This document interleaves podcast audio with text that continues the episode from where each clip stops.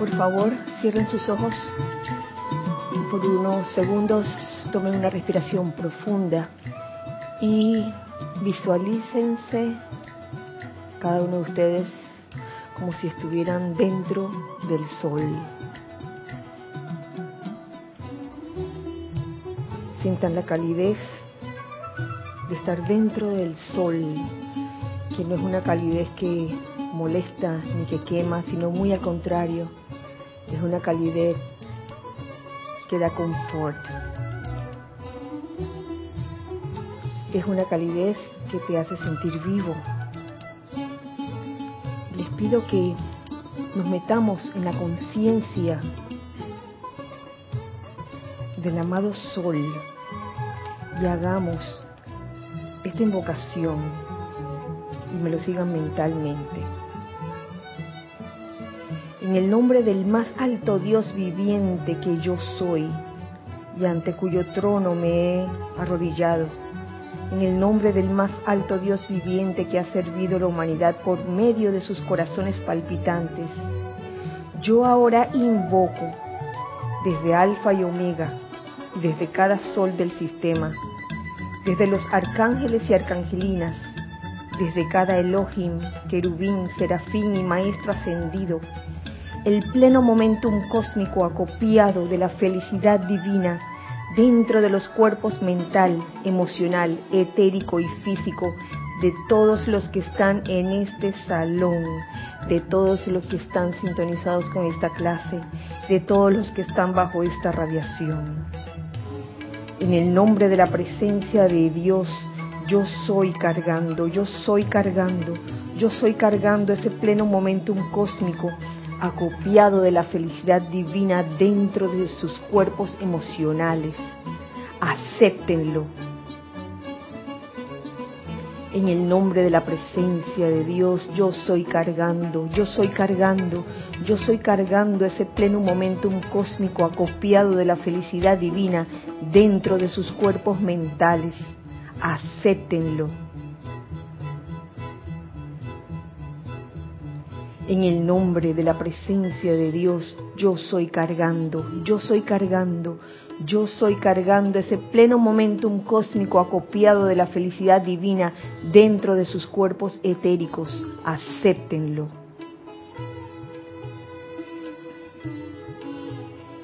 En el nombre de la presencia de Dios, yo soy cargando, yo soy cargando, yo soy cargando ese pleno momentum cósmico acopiado de la felicidad divina dentro de sus cuerpos físicos. Acéptenlo.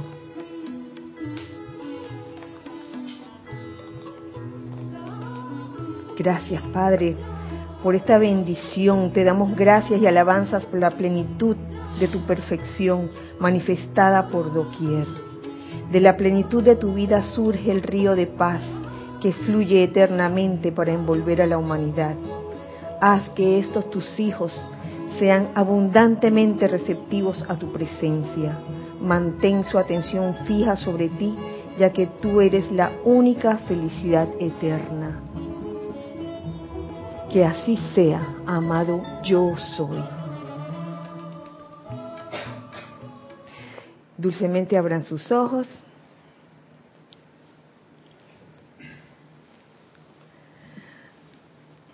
Feliz miércoles para todos ustedes, la presencia, la amada presencia de Dios yo soy en mí, saluda, reconoce y bendice la victoriosa y amada presencia de Dios yo soy en todos y cada uno de ustedes.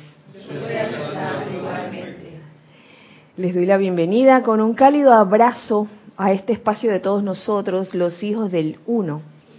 Gracias, hijos del uno, de este lado y del otro lado por estar presentes en este momento tan especial, momento para estar reunidos todos en cuerpo, en conciencia. Gracias Ana Juli, gracias Lorna por su servicio amoroso el día de hoy en cámara, eh, chat y cabina. en este bello miércoles 22, uy, 22 de marzo del año 2017. Mm, ay, tengo anuncio. Este domingo tendremos Serapis Movie. Eh, domingo 27, ¿verdad? Domingo 27 tenemos Serapis Movie. 26, ¿sí? Ajá. Sí, domingo 26 de marzo, gracias, Edith. Con la obra shakespeariana Mercader de Venecia. Mm. Eh, sus anfitrionas serán Lorna y Edith. Así que están bienvenidos a una vez más sumergirse en la conciencia de estas obras eh, del amado Saint Germain, de alguna u otra forma, que nos enseña cómo es la naturaleza humana y cómo a veces, no viéndola en uno mismo, la puede ver a través de una obra y aprender de ella.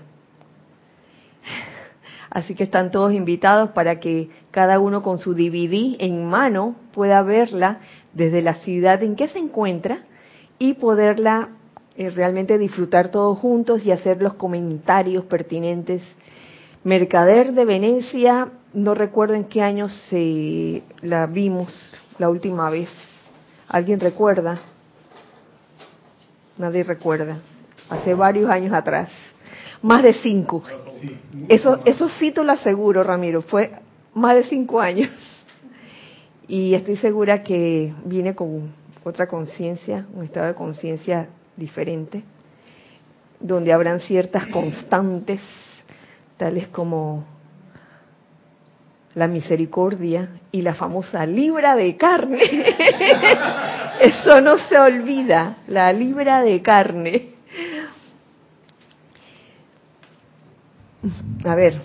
El 9 de diciembre de 2007. Fue la primera vez que lo vimos, esta versión. La de Jeremy Irons, ¿no? Y de Al Pacino. Sí, 17 años. 2009. 2009, dijiste. Sí, ah, no, perdón, 2007, 2007. 10 años, perdón. Diciembre 9 2007. Después vimos la de la BBC.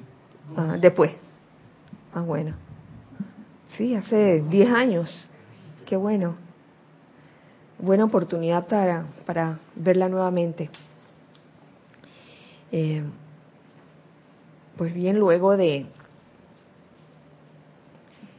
del servicio de transmisión de la llama de la ascensión que se efectuó el domingo pasado, en donde hubo comentarios, hubo resultados, eh, cosas pasaron, me gustó mucho una cosa que, que dijo el oficiante, la señora Edith,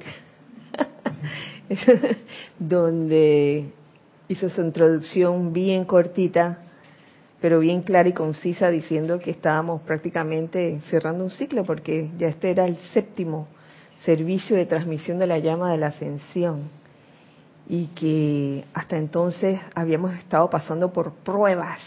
¡Wow! Y sabes qué, Edith, ¿por qué estamos aquí todavía?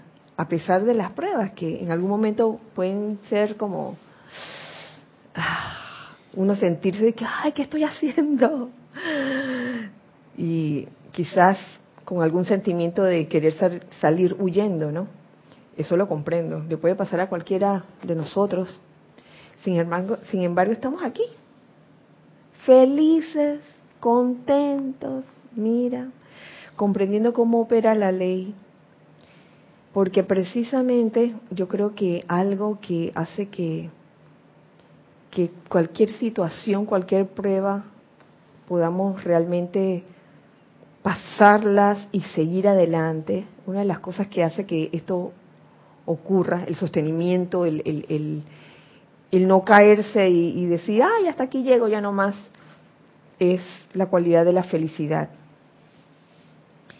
Y precisamente son esos momentos, este, justo antes de, comenzar la transmisión en vivo, vamos a hablar de lo que pasó detrás de bastidores. Siempre antes de comenzar la transmisión en vivo de un servicio, como el servicio de transmisión de la llama, se hacen unos decretos, unas invocaciones. Una es eh, referente al tema de la ley del perdón y la llama violeta. Y la otra es, por lo general, de protección o de purificación. ¿Es así? Y lo realizamos en todos los ceremoniales también, los ceremoniales regulares. Siempre antes de comenzar el ceremonial hacemos decretos de protección o y decretos de llama violeta, de ley el perdón. Y el domingo me pasó algo curioso. De repente sentí una necesidad, no sé por qué medio vino, pero fue la necesidad de eh, permear también el servicio del día domingo con la cualidad de la felicidad, la llama de la felicidad, que de alguna otra forma está íntimamente, son íntimos amigos con la llama de la ascensión. La, cualidad ascensional es, también es una cualidad bollante, jubilosa, y la cualidad de la, de la felicidad también lo es, así, bollante, liviana. Y me alegro que un hijo del uno, amigo del alma, me escribió y me dijo que eso era lo que había sentido luego que terminó el ceremonial. Eh, una especie de liviandad que no se explicaba. Y eso que no sabía lo que había pasado antes. Así que me alegro. Gracias, eh, amigo del alma, por haber escrito. Y creo muy importante eh, el estar consciente siempre de, de ser felices. Así de sencillo. Y esta mañana escogí el tema de ser felices, pero eh, enfocado hacia el servicio, cosa que encontré, tema que encontré en la compilación de la serie de libros El resurgimiento de los templos del fuego sagrado, volumen 3, el verdadero servicio consagrado es feliz. No es el tema la felicidad así a la deriva, sino el servicio consagrado. El verdadero servicio consagrado es feliz, porque estas dos palabras, servicio y consagrado, en algunas conciencias puede sonar algo que no tiene que ver con la felicidad. Podría ser. Y puede que esté incrustado en el cuerpo etérico. Ay, servicio. Consagración. No. Me van a amarrar, me van a atar y no voy a poder salir los domingos. o los sábados, o no voy a poder salir en las noches. Esa es como la idea que a veces está en el ambiente y en algunas conciencias. Y déjeme decirle que es cierto lo que este subtítulo sugiere. El verdadero servicio consagrado es feliz. Y meditando y reflexionando sobre este tema esta mañana, me llega al después ya que había concientizado todo esto y escogido los temas, me llega un mensaje de un hijo del uno, que por supuesto no sabía que yo había escogido ese tema. Y me llega con esta historia. Una, es una, a ver,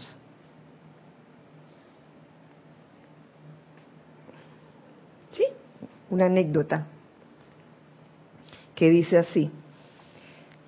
Durante un seminario para matrimonios le preguntaron a una mujer, ¿te hace feliz tu esposo? ¿Verdaderamente te hace feliz? En ese momento el esposo levantó ligeramente el cuello en señal de seguridad. Sabía que su esposa diría que sí, pues ella jamás se había quejado durante su matrimonio. Sin embargo, la esposa respondió con un rotundo no. No me hace feliz. Y ante el asombro del esposo, ella continuó diciendo, no me hace feliz, yo soy feliz. Ah. Ah. el que yo sea feliz o no, continúa diciendo esta anécdota, esta historia, eh, muy instructiva, muy educativa. El que yo sea feliz o no, eso no depende de él, sino de mí. Yo soy la única persona de quien depende mi felicidad.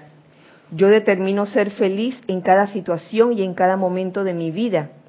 Pues si mi felicidad dependiera de alguna persona, cosa o circunstancia sobre la faz de esta tierra, yo estaría en serios problemas.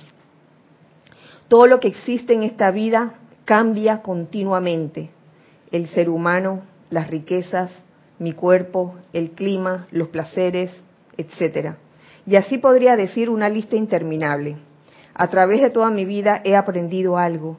Decido ser feliz y lo demás lo llamo experiencias. Amar, perdonar, ayudar, comprender, aceptar, escuchar, consolar. ¿Mm? Hay gente que dice, no puedo ser feliz porque estoy enferma, porque no tengo dinero, porque hace mucho calor, porque alguien me insultó, porque alguien ha dejado de amarme, porque alguien no me valoró. Pero lo que no sabes es que puedes ser feliz, aunque estés enfermo, aunque haga calor, aunque no tengas dinero, aunque alguien te haya insultado, aunque alguien no te amó o no te haya valorado. La vida es como andar en bicicleta. Te caes solo si dejas de pedalear. Empieza tu día y tu semana y cada nuevo mes con una sonrisa y no permitas que nada ni nadie la borre de tu rostro. Ser feliz es actitud. Oh, gracias, hijo del uno, por enviármela. Quería compartirla con ustedes como a manera de cuento, que sé que hay algunos de ustedes que les gusta contar el cuento de, este, antes de terminar la clase, yo la conté al, al, inicio de la clase. Y, y, es eso, ser feliz, porque sí, no dependiendo de si la situación en que estabas te salió como querías o no, o como no querías, o tomamos la felicidad como siempre dependiendo de, personas o circunstancias. Y precisamente yo no sé si eso es una programación de, cuando estábamos chiquitos, ¿no?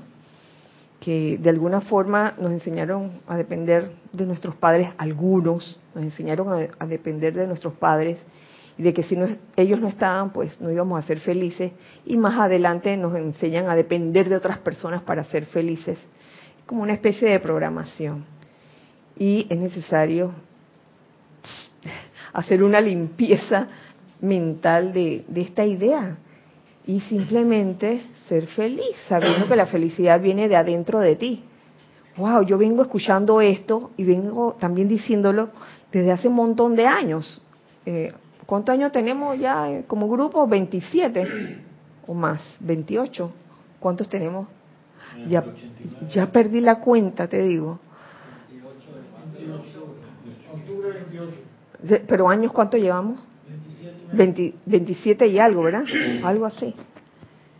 Eh, sí, yo recuerdo claramente el de cómo se abordaba el tema de la felicidad y de que siempre se decía la felicidad viene de adentro, no la busques afuera.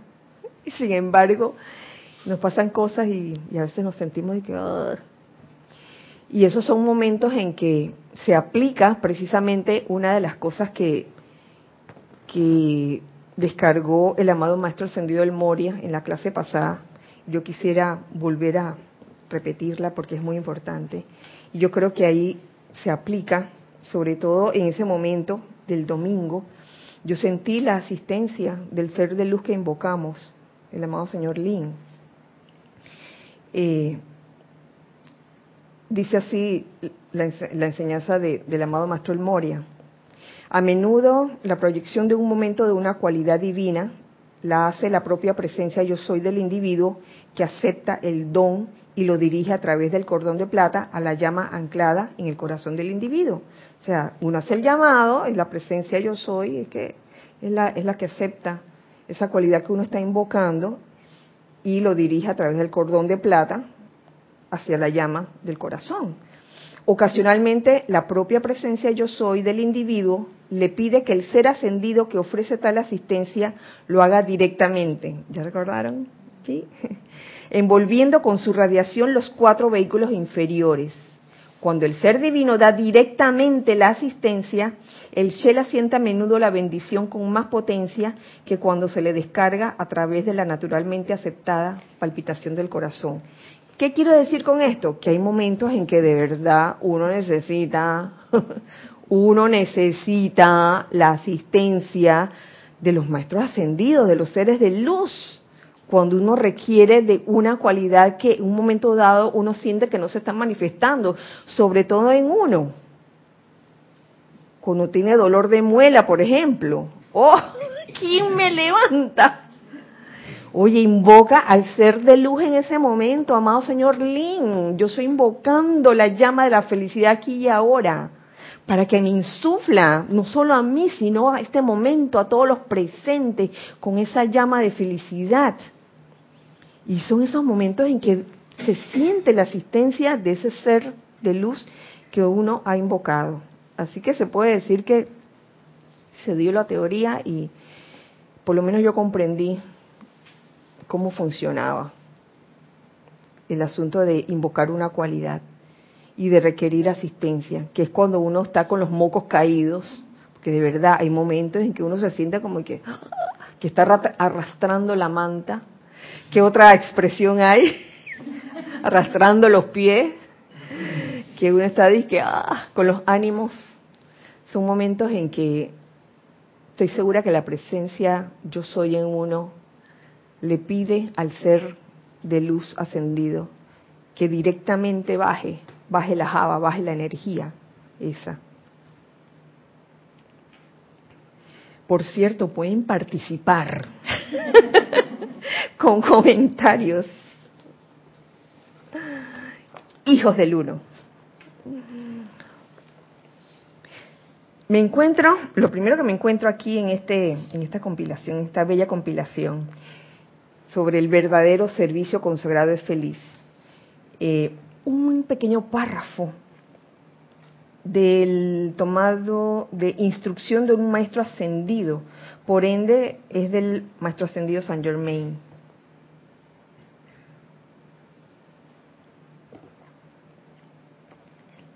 el cual dice lo siguiente.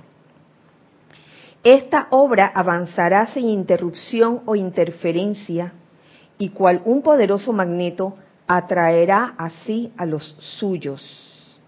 Nadie puede ir más allá del punto en el que está por su propio nivel de entendimiento. Uno puede escoger ser un magneto, de amor sobre todo, y atraer a sí mismo a los suyos. Amor atrae, ¿qué cosa? Amor, ¿qué más, oye? sí.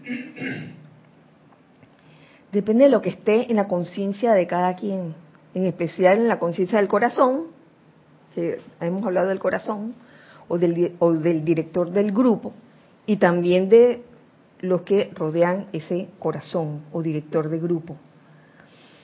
Y nos dice el maestro ascendido San Germain, nuestro único deseo es bendecir, fortalecer e iluminar a todos aquellos que entren bajo esta radiación.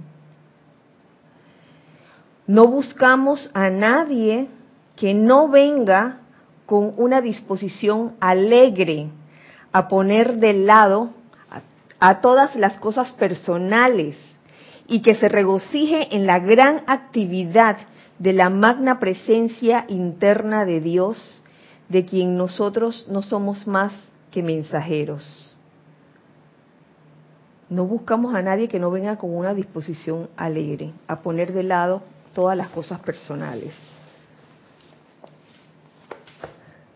No sé por qué me acordé esa situación en algunos malls o centros comerciales, que yo se los evoqué en estos días, eh, donde hay estas tiendas, generalmente uno pasa por las tiendas y no, y no pasa nada. Pero de un tiempo para acá, ahora con menos, ya, ya he observado que están como más apaciguados. Eh, hay vendedores como que te quieren jalar y te dicen, señorita, una pregunta joven, una pregunta. Y, te tratan de atrapar de muchas maneras. te pueden decir que, Señor, ¿usted con qué se lava la cara? ¿Qué cutis más terso que tiene? entonces, ahí te atrapan, ¿no? Si no, si no estás alerta y te comienzas a decir, mira aquí yo tengo una cosa que le puede servir mucho mejor. Y se la pone una vez cada 15 días y en dos meses se usted se va a ver 10 años más joven. Y si uno no está alerta, va y cae en una de esas. Eh, a lo que voy con el ejemplo es que a veces, ya conociendo cómo operan esas, esas tiendas, te llaman y uno te, quieren jalar de todas maneras, aunque no estés de ánimo para escuchar todo lo que te tienen que decir. Entonces, esto, esa situación, por ejemplo, dista mucho de ser lo que los maestros ascendidos buscarían. Los maestros ascendidos no buscan obligar a nadie a realizar el plan divino, a seguir un empeño. Los maestros ascendidos buscan corrientes de vida que tengan una disposición alegre a poner de lado todas las cosas personales. No están buscando gente perfecta que ya no tenga problemas. Yo creo que aquí todo el mundo tiene su tema, ya sea de suministro, de salud, que son las dos principales, diría yo. Y me doy cuenta por eso, porque cuando se, se dan esos temas en algunas clases, uy, cómo, cómo llama la atención y, y, la gente se siente como de que, ay, sí, qué bueno, qué bueno que tratas el tema del suministro, qué bueno que tratas el tema de la salud, porque precisamente estoy pasando algo así. Entonces, la, los maestros ascendidos no trabajan con, gente que, es de que 100% saludable o que económicamente ya están solucionadas todas sus asuntos financieros.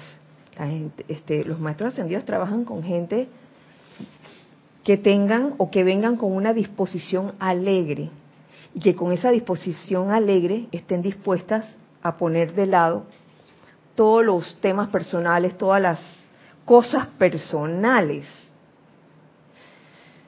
De veras que sí. Y ahí entra el dicho, oye,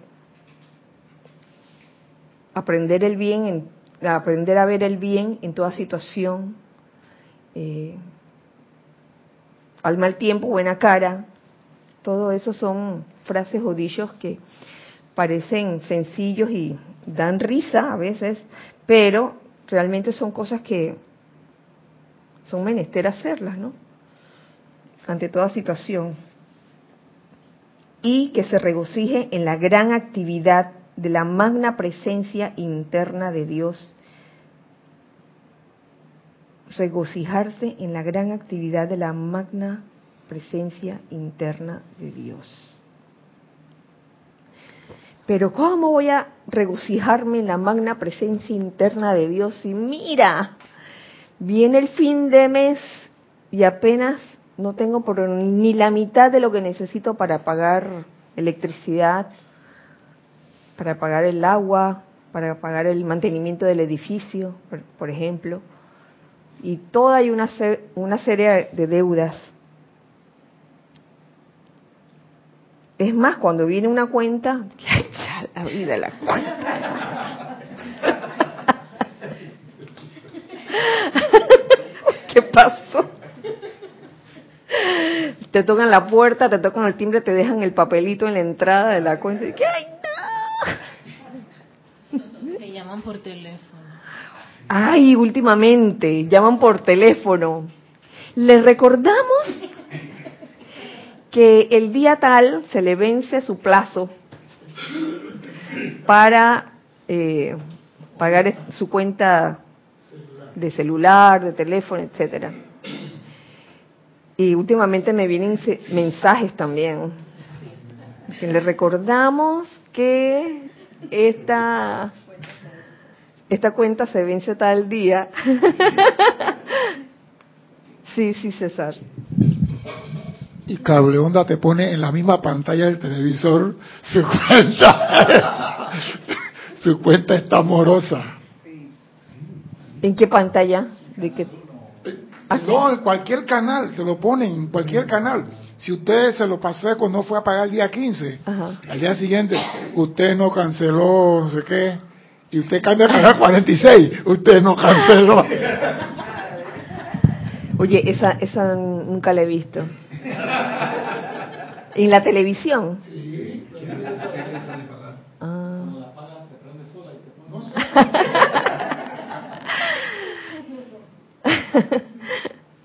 Lo cierto es que de salida ya estamos reaccionando como no debería ser.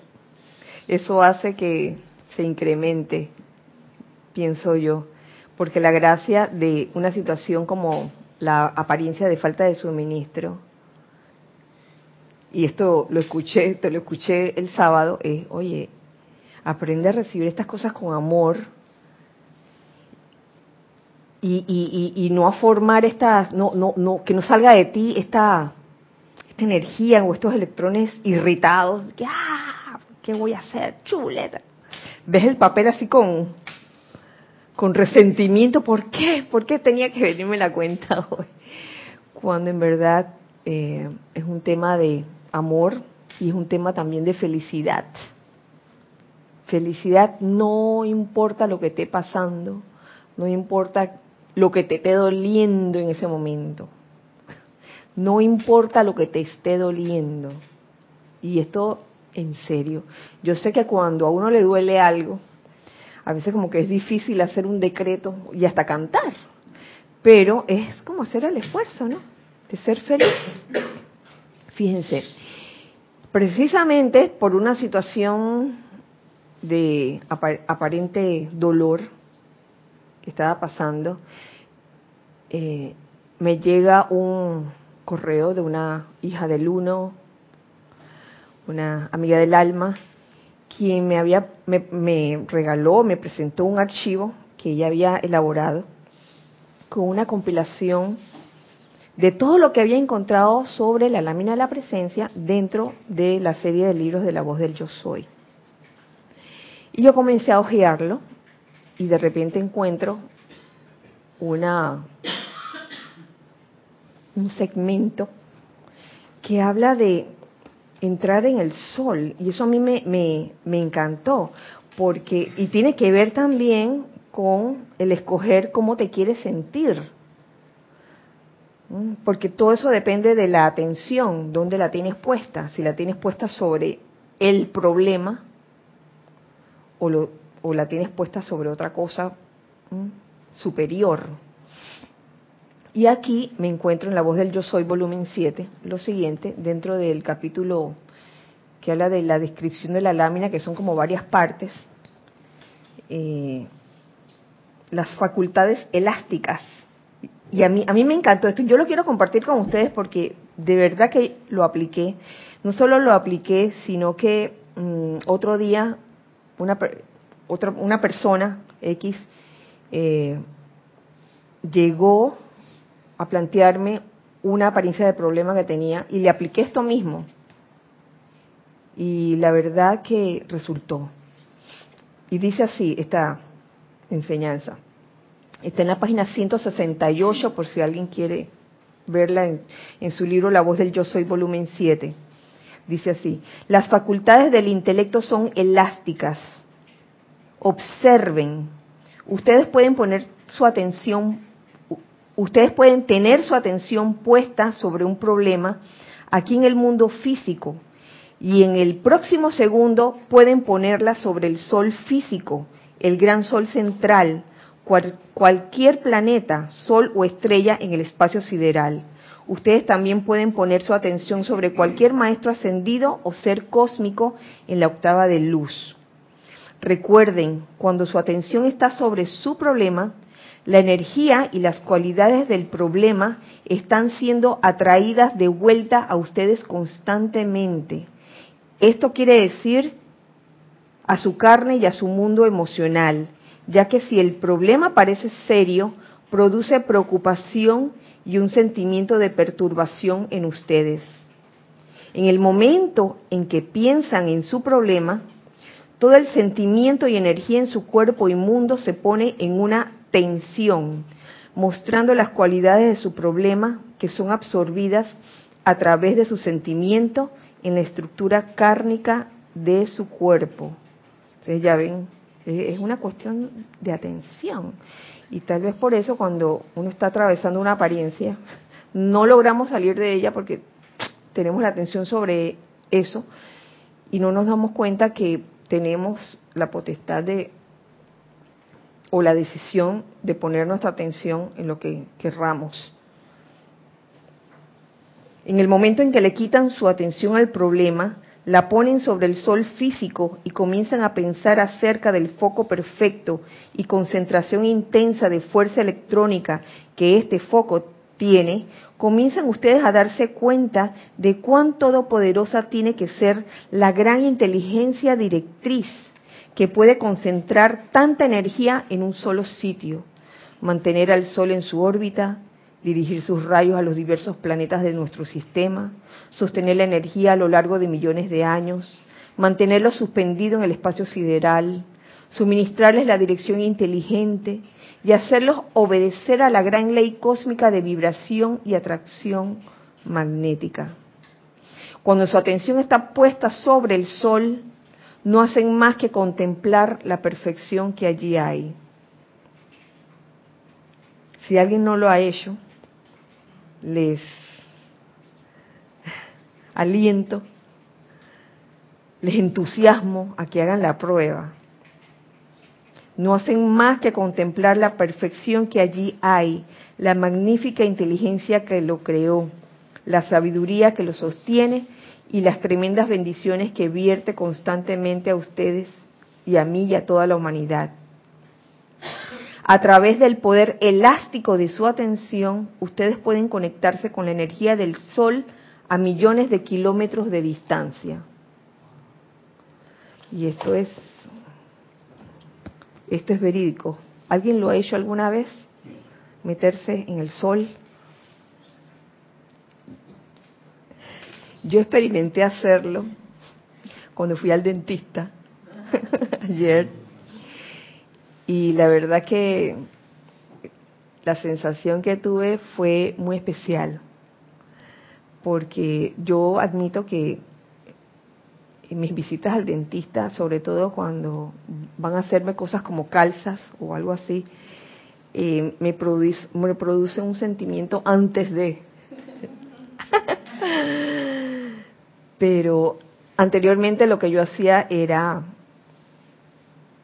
me enfocaba en la oración de, Santa Teresa que dice, nada te turbe, nada te espante, todo se pasa. Y al final la paciencia todo lo alcanza. Quien a Dios tiene nada le hace falta. Solo Dios basta. Y esta vez nada, me voy a meter en el sol. Y lo he hecho en otras ocasiones, lo hice en otras ocasiones también. Y verdaderamente es algo que te hace salir de ese sentimiento, cualquier sentimiento inferior de esos que uno puede tener en un momento dado. ¿Tú querías decir algo al respecto, Isa? Bueno, yo sí lo he hecho en diversas ocasiones en que, bueno, han pasado muchas cosas, pero de lo que me queda de eso en, en esas situaciones es como la vitalidad, eh, simplemente con el hecho de pararte frente al sol y sentir todo su poder, toda esa radiación que, como bien lo decías en, la lectura, a pesar de que puedas estar muy distante, te conecta y estás como que al lado, dentro, y a mí me da como vitalidad, fortaleza y un sentido de certeza. Y siento que también me da eh, algo de, fe, a pesar de que no sea la cualidad directa eh, que pueda irradiar el sol, pero no sé, yo lo siento así, como mm. que el, el todo poder de la presencia yo soy visible y tangible a través de este eh, ser. Así es, Isa. Y saben que también la persona que, que me trajo, trajo a mi conciencia la situación por la que estaba pasando, esa situación tenía que ver con duda e incertidumbre. Y realmente entrar en el sol físico eh, es, una, es una experiencia que, que realmente elimina ese sentimiento en ti o en, cualquiera que lo haga. Ah, ¿Teníamos algo? Ah, pensaba. Sí, gracias Isa por tu comentario. Y continuando con lo que encuentro en la compilación aquí, tenemos algo que nos dice el amado señor Sanat Kumara en su diario. Dice así, hijos míos, el servicio espiritual ha sido revestido con una conciencia de severidad y deber. ¿Por qué será? El servicio espiritual ha sido revestido con una conciencia de severidad y deber. Inconscientemente ha gestado tensiones en los espíritus más fervorosos, quienes al sentir la responsabilidad de servir a la luz, neutralizan la misma actividad que el Espíritu Santo en persona a través del corazón. Perdón, voy a comenzar a leer porque... Al sentir la responsabilidad de servir a luz, al sentir la responsabilidad de servir a la luz, neutralizan la misma actividad que el Espíritu Santo en persona, a través del corazón, habría de descargar, a saber, un amor feliz, optimista, jubiloso, controlado. Esto trae una respuesta desde el fuego y llama dentro del corazón de quienes todavía parecen estar tan atados a las sombras que no saben cómo generar esa luz que constituye su propia liberación. Yo veo allí una necesidad como de liberar a toda conciencia de ese sentido de severidad y deber que te puede traer cuando sirves espiritualmente. ¿Por qué será eso? ¿Por qué se da eso? Sí. Sí, en realidad ese revestimiento de esa situación viene idea de siglos, porque toda la energía que han empleado, digamos que, por lo que yo he visto y sentido, ¿no? los sacerdotes mismos de cualquier religión lo han hecho tan serio, porque estaba, era solamente algo intelectual, no estaba el espíritu ahí, por eso las cosas van como, van, y entonces todo eso ha hecho una carga en que parece como que ir a una iglesia, cállate, silencio y tal. Todas esas cosas que están ahí, esa cara de, de, seriedad, de arpa desafinada, como diría Olivia, eh, es algo que ha estado durante muchos siglos en, en todo la raza humana, ¿no? Y bueno, pues nos está diciendo que eso es un revestimiento que se ha puesto, pero que no es lo que, en realidad puede traer ese espíritu de unidad que es comprender la verdadera mm, conexión con ese fuego que te hace estar bollante, alegre, feliz ante cualquier servicio. Gracias. Tiene que ver con la conciencia de una era anterior, quizás, una etapa anterior. Eh, que era una conciencia de culpa y castigo, prácticamente, sí, Erika. Es que estoy acordándome de la película esta en Nombre de la Rosa, que una de las cualidades que, que querían eliminar, exacrar de todos ahí, era la felicidad. Y todo era severo, eh, rígido, complicado. Eh, no eran eh, monjes ni sacerdotes este, entusiastas ni jubilosos ni que contagiaran a nadie, todo lo contrario, había como más temor, siempre estaban aislados, en fin, es más, eso me recordó muchísimo a esa película precisamente. así, así es, y la misma película, la escenografía, la eh, escenografía era así como oscura. Me acuerdo que lo que decía Jorge de Burgos, el, el abad de ese, de ese monasterio en la película, es que espantaban o no querían la risa porque la risa espantaba el miedo. Y si la gente no tenía miedo, no, no, eh, no, no, si no tenía miedo, como que no podía pertenecer al, a, la iglesia o algo así, pero era un tema como de control, mantenerlos tristes para que estuvieran atemorizados. Entonces, por ahí es la cosa atávica que dice Carlos, ¿no?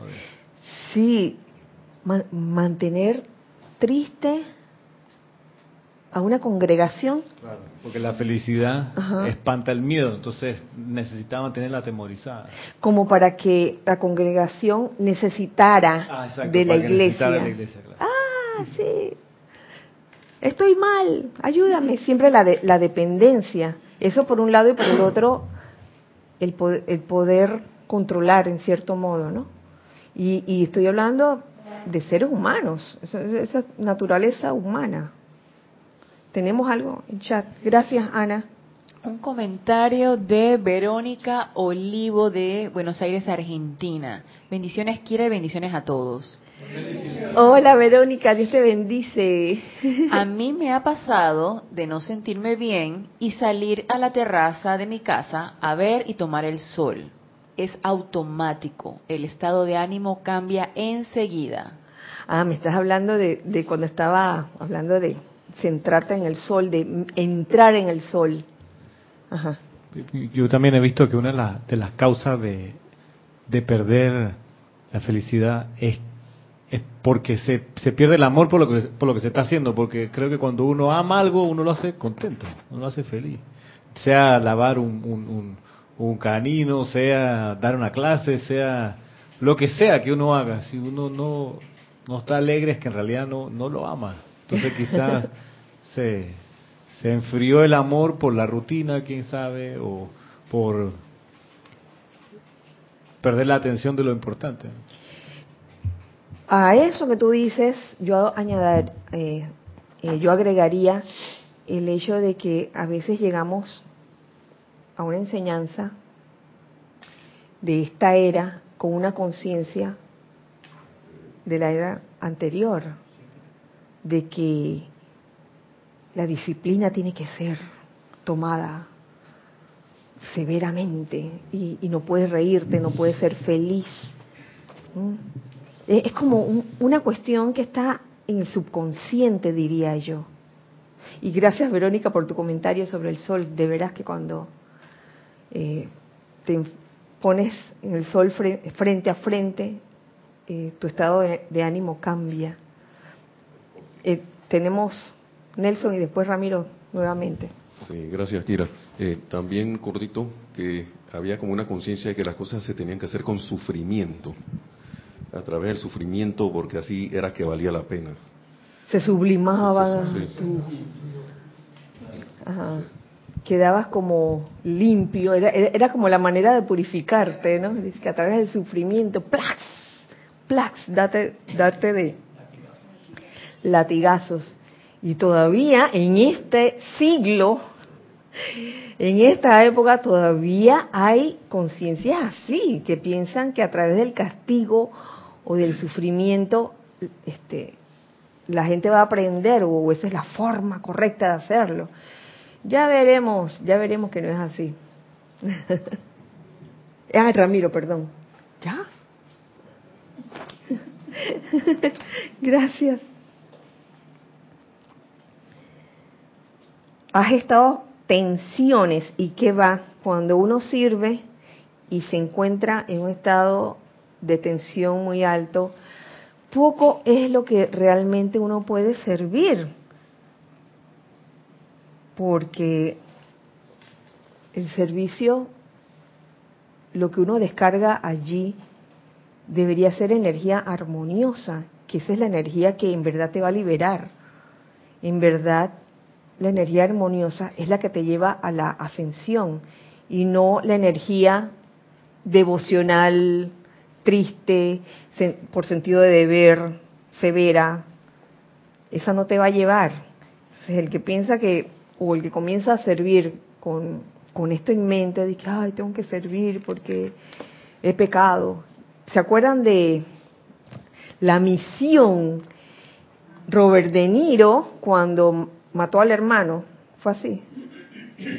Mató al hermano, ajá, y, y, luego se, se, unió a, a estos monjes, eran jesuitas, gracias, a estos jesuitas, el tipo iba cargando todas sus, todos sus cachivaches y mientras más cachivaches mejor para él, mientras más le dolía mejor para él porque él sentía que así él se estaba como liberando.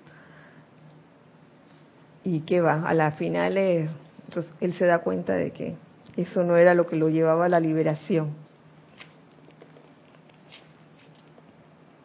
Encuentro otra, otra enseñanza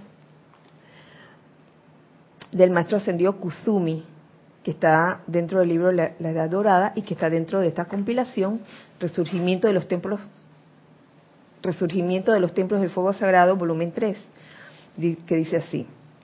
En la experiencia de vida del ser humano se ha desarrollado dentro de la conciencia un sentido de deber u obligación moral mediante el cual asume y sostiene cierta responsabilidad mediante los gastos de su energía midiendo dicho servicio por los patrones de la conciencia humana y cumpliendo más o menos imperfectamente el patrón artificial así creado. De esa manera, el hombre se ha atado muchas veces a dioses falsos hacia los cuales ha fluido incontables toneladas de energía encarnación tras encarnación. Wow. ¿Quiere que lo repita? Sí. sí. En la experiencia de vida del ser humano, cualquiera de nosotros, se ha desarrollado dentro de la conciencia un sentido de deber u obligación moral, mediante el cual asume y sostiene cierta responsabilidad mediante los gastos de su energía, midiendo dicho servicio por los patrones de la conciencia humana y cumpliendo más o menos imperfectamente el patrón artificial así creado. Yo pienso que eso va por lo que les había dicho anteriormente, por patrones de, conciencia humana, hacerte sentir culpable. Yo sé que en, la era pasada, antes de esta era, que se puede decir que es la era de Acuario, si vamos a hablar así, la era anterior era una era de, de mucha culpa y castigo. Y, la cuestión era hacerte sentir mal para que hicieras lo que tenías que hacer. Entonces, en la experiencia de vida del ser humano se ha desarrollado dentro de la conciencia un sentido de deber u obligación moral. Entonces, surgen todos esas, esos conceptos, esos preceptos morales que en verdad no van dirigidos a que nos llevemos bien unos con otros, sino hacer sentir culpable. Yo, yo creo que por eso fue que instauraron las cárceles, las prisiones, todo aquello, ¿no? Que en verdad, de, en, verdad eh, pienso que eh, la finalidad de una persona que comete un delito y que va a uno de esos lugares debería ser mejorar a la persona y no, no empeorarla. Y vemos que en muchas ciudades del mundo donde existen estos centros penitenciarios, lo que hacen es hundirlos más. ¿Te consta? que me estás diciendo que sí. sí. Yo creo que, Nadia, tú también me, ¿Escuchabas alguna historia al respecto? ¿Tuviste la oportunidad de, de, adentrarte en ese mundo y ver que, que en algunos sistemas penitenciarios el castigo es como la tónica, ¿no? No la verdadera reforma, la verdadera mejora del individuo.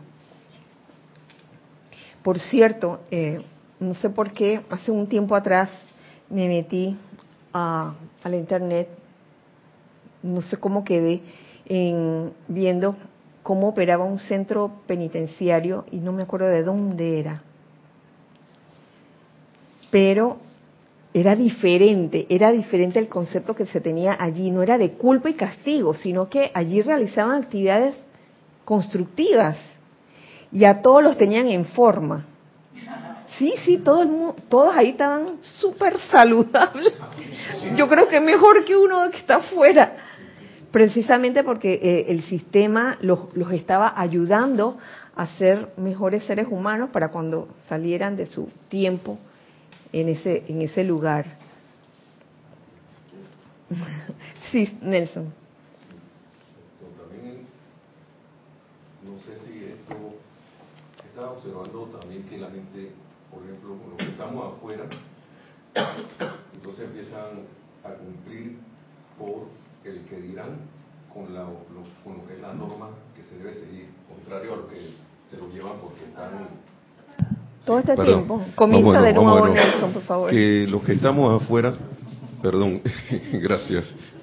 Esto, la mayoría de la sociedad cumple con las normas por quedar bien, no porque, digamos, yo hago un servicio a alguien es por quedar bien con los demás, no por realmente hacer un servicio.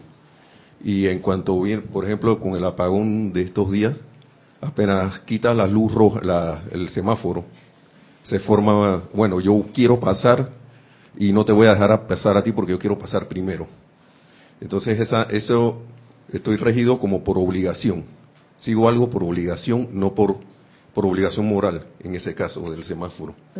Entonces estaba viendo también un estudio de unos niños que le pedían que hicieran unas, tiraran una bola así para atrás y que encestaran alguna cosa así, pero que no hicieran trampa. Y el señor que, los, que le hacía la prueba se iba y cuando se iban empezaban a hacer trampa yo vi eso, yo vi ese, yo vi ese documental, estaba bueno. bueno, le dijeron y que ahí está el hada, no sé quién, una, hada madrina, no sé quién estaba sentado en una silla, así que ella te estaba viendo. Los niños entonces dejaron de hacer la, trampa porque creían que estaba el hada ahí viéndolos. Ella es invisible, pero te está viendo a ti. Así que, entonces el tipo decía que había como que, el estudio era de que se necesitaba como que algo eh, lo supervisara uno para que uno tuviera que hacer las cosas bien. Yo me imagino que eso es lo que están diciendo los maestros porque eh, yo estoy, porque está la ley allí, pero si por mí mismo no soy capaz de actuar voluntariamente, armoniosamente con todo lo que está a mi alrededor, sino que tiene que haber una, una algo allí que, que, me obligue. Así es, Nelson. Gracias por, por el ejemplo, porque está muy bueno. Eh, el prestar un servicio o el hacer algo, porque si no lo hago me van a pillar. Ahí se ve lo, lo, lo pseudo moral que hay en, en esa conciencia, ¿no? De que en verdad no estoy haciendo las cosas porque en verdad me gusta hacerlas, lo gozo, soy feliz haciéndolas sino porque, ay, me van a regañar, me van a pillar. Entonces, esto, es una actitud como infantil, ustedes saben, eso es bien infantil y, y, y aún personas en edad súper adulta hacen las cosas precisamente porque para que, para que no me pille el jefe que no la estoy haciendo. Cuando está el jefe estoy disque, ah, bien activo, ¿no? Cuando el jefe se va, entonces sí, ah, entonces comienzo a holgazanear. Sí, ahí se ve ese, ese sentido de deber u obligación moral. Pero entonces ahí lo que priva, y hablando de el servicio consagrado, una cosa que, es importante, y aquí lo, lo, va a decir el maestro señor Kusumi, es lo que sale de uno cuando uno está sirviendo. Y cuando, cuando hablo de servicio consagrado, cuando se habla de servicio consagrado, feliz, yo estoy segura que no se habla de un servicio consagrado solamente dentro de un grupo, sino en, todas partes, porque, oye, sería una gran hipocresía que, ay, en el grupo sí sirvo feliz y contento y cuando voy afuera, ay, qué chasco. Y ando con la amargura y digo, es hora de balancear, de balancearte, de buscar el equilibrio. Y dice así, es menester que el individuo que entra en contacto consciente con la jerarquía y que se haya consagrado a la salvación de la humanidad y del planeta, reoriente su conciencia con respecto a servicio y obligación. Por algo se nos ha dicho, lo que hagas por sentido de deber u obligación, lo vas a tener que volver a hacer. La calidad de una estructura depende del tipo de energía que se proyecta al servir. El tipo de energía que se proyecta al servir, así como del diseño final que irradiará el patrón de energía combinado de las corrientes de vida que han vertido la sustancia de sus vidas dentro de la creación. Si hablamos del servicio que realizamos aquí, por, eso es que se hace hincapié eh, por ejemplo, al servir en un ceremonial, oficiando, los feligreses también, los músicos también, que, cuál es la calidad, qué calidad tú estás dando, qué es lo que sale de ti cuando, cuando estás participando en un ceremonial. Esto sí es serio, mi amigo, pero no ha de tomarse de manera severa o triste o acabado, como diría Gis, acabado, está acabado. Sino muy al contrario, no importa lo que te esté pasando. Por ejemplo, un dolor de muela. y me daba risa ayer, Nelson, porque ayer que tú oficiabas, yo estaba pasando por eso, y sin embargo, mira, nada. Aquí hay que cantar, no es que hay que cantar, vamos a cantar, vamos a seguir adelante. En ese momento, después que termina el ceremonial y apagamos el aire, ¡pam! El apagón. Y minutos después estaba, estaba ya Salomé con, con las otras chicas en el salón grande, todo oscuro. Señoritas, vámonos. yo soy la luz, yo soy la antorcha de luz aquí presente en toda esta aparente oscuridad. No importa lo que esté pasando, si te dio dolor de algo o si se fue la electricidad y todo estaba oscuro. Oye, ¿qué vas a hacer en esos momentos, no? Son como oportunidades diría yo, donde estás desprevenido y te agarra la cosa por sorpresa. ¿Cómo vas a reaccionar en ese momento? Y estaba Carlos también a punto de dar la clase, ¿verdad? Y quedó así en el aire. De ese modo, cada hogar refleja e irradia la conciencia y la energía de las vidas que contribuyen a su sustento y que se benefician de eso. Mm, ya ven, esto no solo se aplica a servir eh, dentro de un grupo espiritual, sino en todas partes. Un proyecto de negocio irradia la conciencia y la energía tanto del gerente como de los empleados. Eso se nota. Se nota cuando uno va a un lugar y la gente está de buen humor, está de buenos ánimos. Se nota cuando la gente te atiende con bonitas palabras, si lo está haciendo felizmente, con agrado, o lo está haciendo por sentido de deber. Me, me ha tocado percibir las dos situaciones una obra de construcción construye dentro de la propia estructura de la manifestación las cualidades de las energías que son atraídas por el individuo a fin de llevar a cabo sus tareas. De manera que esto de servir, de, de realizar un servicio consagrado felizmente, es algo que se aplica en todas partes en lo que tú te consagres a hacer. En el caso de, de, tener un empleo o un trabajo, a mí se me ocurre que todo radica en lo que te motiva a, a, estar en ese empleo o ese trabajo. Recibirás la remuneración no porque estés trabajando para recibirla, sino porque te gusta lo que estás haciendo, que es diferente. Cuando no te gusta lo que estás haciendo, por lo general, lo que he vivido, lo que he visto, cuando no te gusta lo que estás haciendo, el día que te remuneran, ya sea el 15 o el, o el 30 de cada mes, día feliz por unas horas hasta que se te hasta que comienzas a pagar las cuentas y ahí de que ah, se acabó la felicidad. Entonces es ahí donde la felicidad eh, uno tiene que estar estar claro de dónde viene, si es una verdadera felicidad o es ese ese contentamiento de que ah porque me pagaron, porque hoy era 30 me pagaron, ah me pagaron y a los dos días, ah, ya, me lo gasté todo. ¿Eso de qué sirve?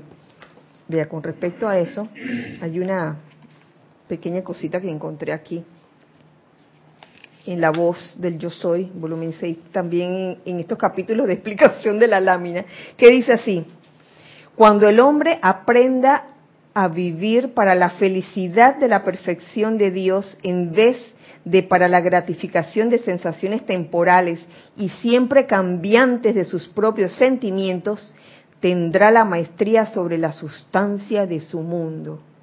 Mm. Porque a veces buscamos la felicidad en la gratificación de sensaciones temporales. ¡Me pagaron! ¿Te gastaste toda la plata? Estoy triste. Estoy triste porque ya, me, ya se me fue toda la plata. Entonces, ¿De qué sirve eso, no? Es simplemente ser feliz porque sí. ¿Tenemos algo allí? Sí, un comentario de Mercedes Pérez de Massachusetts. Bendiciones a todos.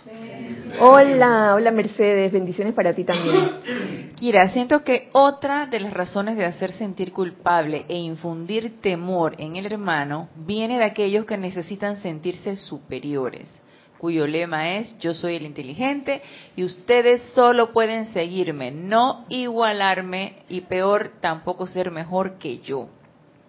Eso es típico.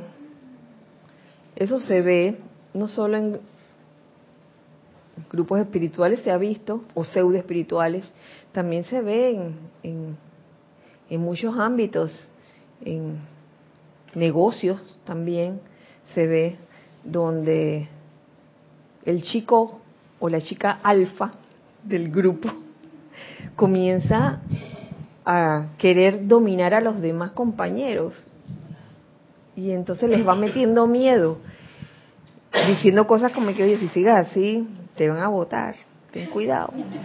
Ey sí loco. Sí sí sí esas cosas pueden pasar. A ver.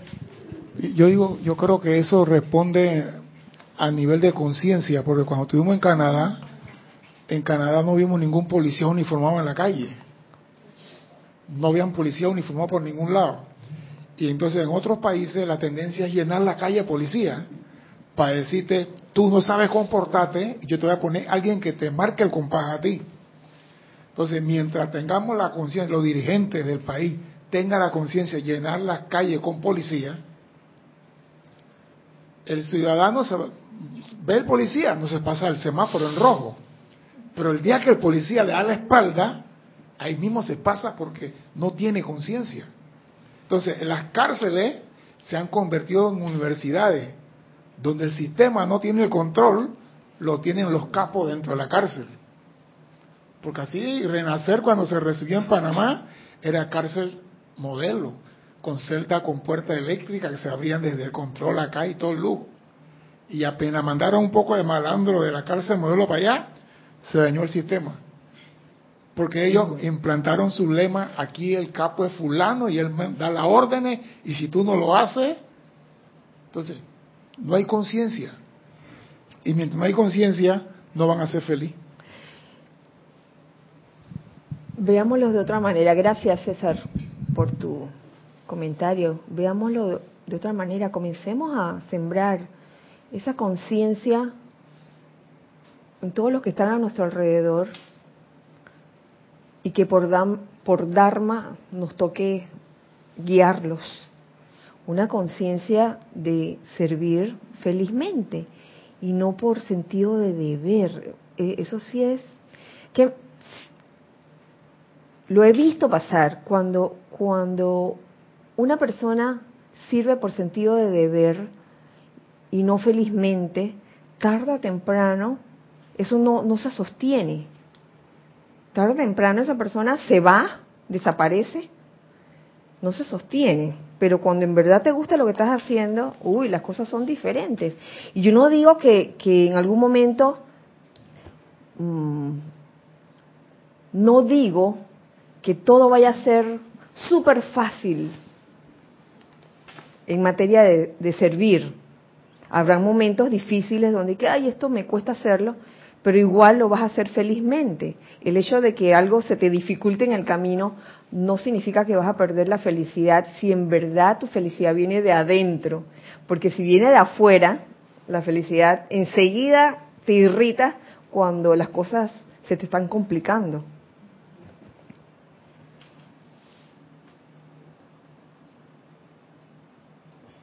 En la creación, y, y, sigo leyéndoles ya para terminar, en la creación, sustento y explicación del trabajo de los maestros ascendidos, es nuestro deseo asegurar almas y espíritus desinteresados que estén dispuestos a permitir que la alegría sea el poder motivador de sus servicios y no el deber.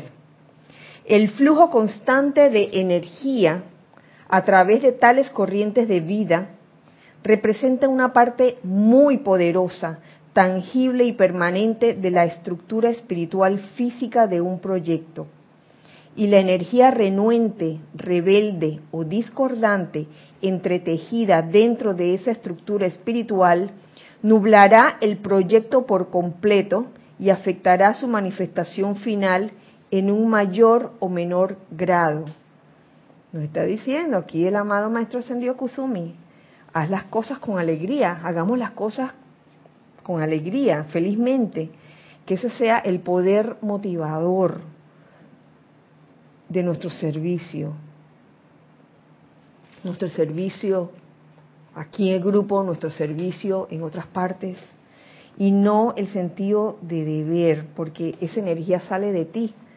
Aunque en un momento dado puedes hacer las cosas correctamente, si sale la energía como infeliz, triste o de mala gana, eso tarde o temprano llega a ti, retorna a ti y así lo sentirás cuando se manifieste, ¿no? Eso que salió de ti en, en tristeza o en infelicidad.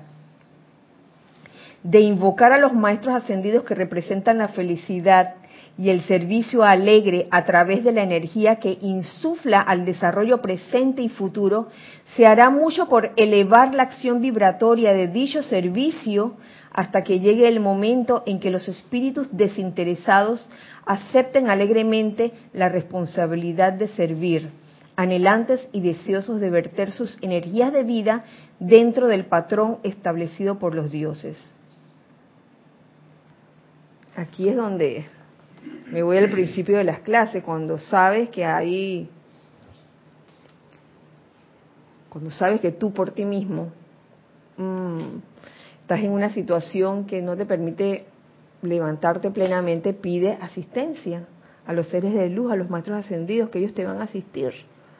Esto no es una cuestión como la que planteaba el documental que, que describía Nelson, de que miren que aquí está sentada, aquí está el maestro ascendido tal que te está viendo. Dice César, el ojo todo avisar, te está viendo si te estás portando mal o bien. Esa expresión es como de, de, hace tiempo. Entonces, no es cuestión de, de hacer las cosas porque ah, el maestro ascendió me está mirando. Es cuestión de ser lo suficientemente humilde como para saber cuándo necesitas esa asistencia e invocarla. Invocar al amado Arcángel Miguel por protección. Eso, eso no es de que, ay, porque ya desde hace 20 años, al comienzo, ok, estaba bien, pero ahora yo mismo tengo mi armadura. Ja, ja, ja. Que el valiente.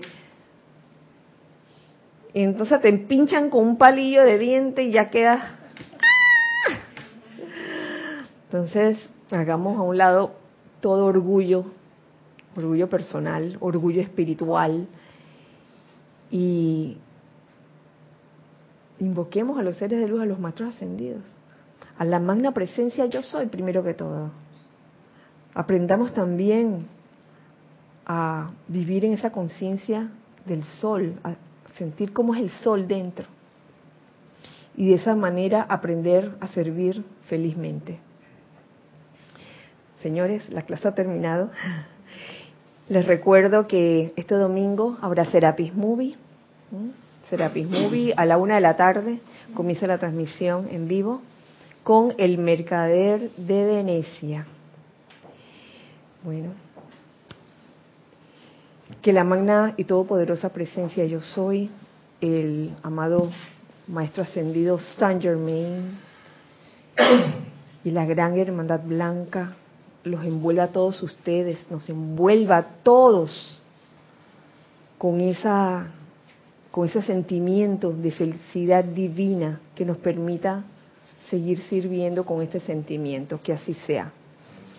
Gracias, Padre.